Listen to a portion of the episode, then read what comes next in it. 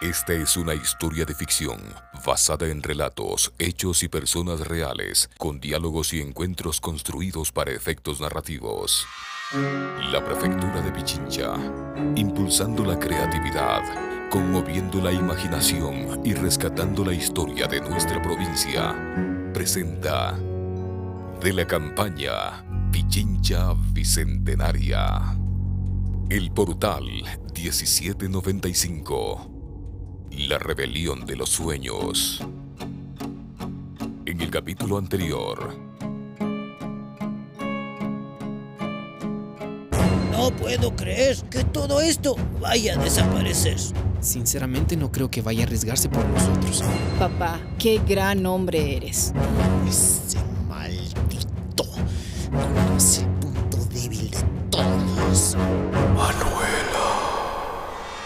Segunda temporada, capítulo 22.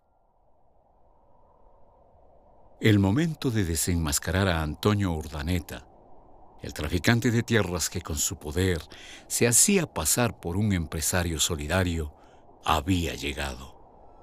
La mano se sentó sobre la tierra de una pequeña colina, a unos 200 metros de distancia de la cancha comunitaria.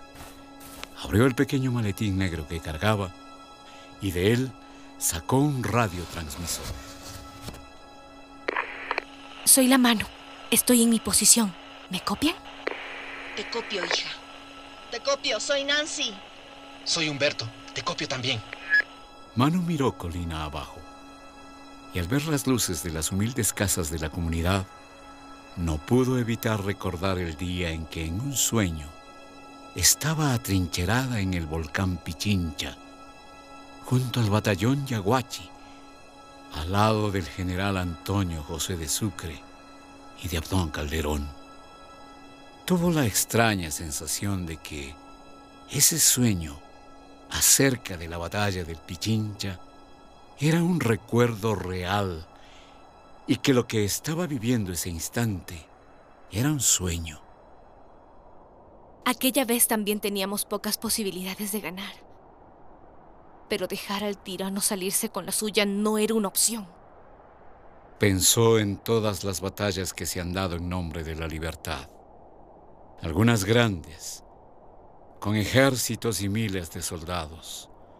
Otras, como la que iba a vivir en unos instantes. Como quisiera que Manuelita Sáenz, Jonatás y Natán estuvieran aquí conmigo.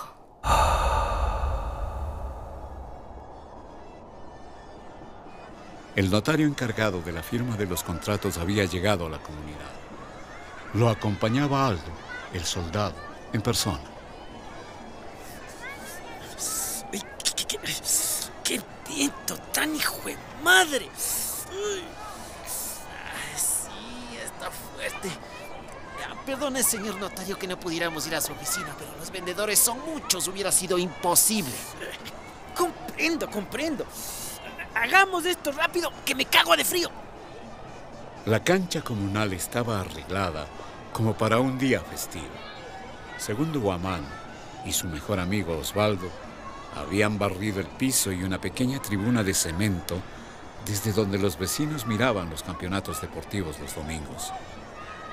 Aunque estaban apagados, también habían colocado los parlantes que solían usar para los bailes populares.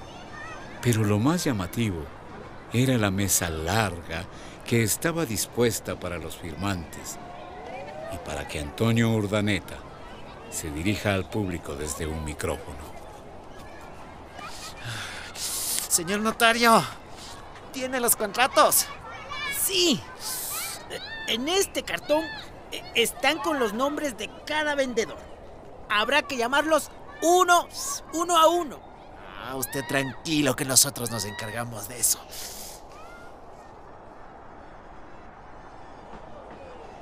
Ya le dije que no puede ingresar a la cancha con celulares. Lo siento. ¿Pero qué carajos les pasa? Esta sigue siendo nuestra comunidad. Nunca alguien se había atrevido a prohibirnos nada. Yo solo sigo órdenes, mi señor. Segundo, segundo, ven acá. ¿Qué pasa? Que este tipo dice que no puede entrar a la cancha con mi celular. Dice que lo vaya a guardar en la casa o que lo ponga en esa caja. Ya le expliqué. Al final de la firma de los contratos les serán devueltos todos sus teléfonos, señor. Pero no, no, no se puede ingresar con ellos, no. ¡Mierda! O sea que es verdad que te has vendido. ¿Cuánto te van a dar por hacernos vender nuestras tierras? Miserable. Te vas a arrepentir. Entrega el celular, Marcos, para que todo sea más rápido. Aldo el soldado había dado órdenes específicas de no permitir que nadie ingresara a la cancha comunitaria con celulares o cámaras que pudieran registrar ni la imagen ni la voz de Antonio Urdaneta. Temía que la venta de los terrenos tuviera que hacerse por la fuerza y no quería dejar pruebas. Eva Aguilera, la periodista a la que Mano y su madre acudieron en busca de ayuda, después de una larga duda se decidió. Para ingresar a la comunidad, dejó de lado los tacones, la ropa elegante y el maquillaje que usaba para sus reportajes y se vistió de la forma más sencilla. Cuando los hombres de Urdaneta la abordaron, dio un nombre falso. Amparo Hadán, debo estar en la lista. Mm, sí, aquí está. Muéstreme su cédula. Eh, ya, ya, ya la tengo, por aquí está.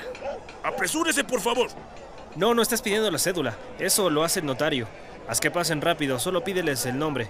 Esto debe durar lo menos posible. ¿Tiene teléfono celular aquí? Sí. Póngalo en esta caja. A la salida se lo devolvemos. Está bien, lo dejo aquí. Pase, pase. Tenga la cédula a la mano para cuando le toque firmar. Eva ingresó y se acomodó justo enfrente del micrófono desde el cual estaba planificado que Urdaneta hablara a la comunidad. En sus ropas ocultaba una pequeña cámara con micrófono integrado. Miraba nerviosamente de lado a lado. Era la primera vez que enfrentaba una situación así. Segundo, ¿qué es eso? Una vaca loca. Nunca la has visto. Y esto es un castillo en honor a nuestra patrona. No te hagas el gracioso. ¿Para qué son? Esta gente necesita creer que lo que está a punto de suceder es algo bueno para ellos. Y cada vez que tenemos motivo de celebración en la comunidad, ponemos música, traemos comida y bebida. Pero lo que jamás puede faltar es el castillo, en honor a nuestra santa protectora y una vaquita loca para divertirnos. Lo hemos hecho desde siempre así. Aldo el soldado había cometido ya demasiados errores que Antonio Urdaneta le había sacado en cara. Dudó qué hacer. Levanta la vaca. Ahí, ahí puede ver. ¿Estos son los fuegos pirotécnicos? Así es. ¿Puedo arrancar uno para revisar? No, la mecha está conectada a todos. Si se arranca uno, se echa a perder todo. Como le dije, debo convencerles a mis vecinos que tenemos motivo para celebrar, que vender es lo mejor. Realmente necesito el castillo y la vaca loca. Una vez me obligaste a darte una paliza. No me obligues a tener que buscarte luego si te pasas de listo. Sigue. Segundo Guamán colocó la vaca loca y el castillo en el centro de la cancha comunitaria. Sabía que de una u otra forma, el fuego que estaba a punto de encenderse esa noche sería recordado por muchos años. En nuestro próximo encuentro ante el portal 1795. Habíamos quedado que antes de las firmas, el arquitecto hablaría a la gente. Voy a dejarles que crean que su plan sigue su curso. Hija, estamos en tus manos. Soy Olga Matute, señor Urdaneta, la líder de la comunidad. La prefectura de Pichincha, impulsando la creatividad, conmoviendo la imaginación y rescatando la historia de nuestra provincia, presentó el portal 1795, la rebelión de los sueños.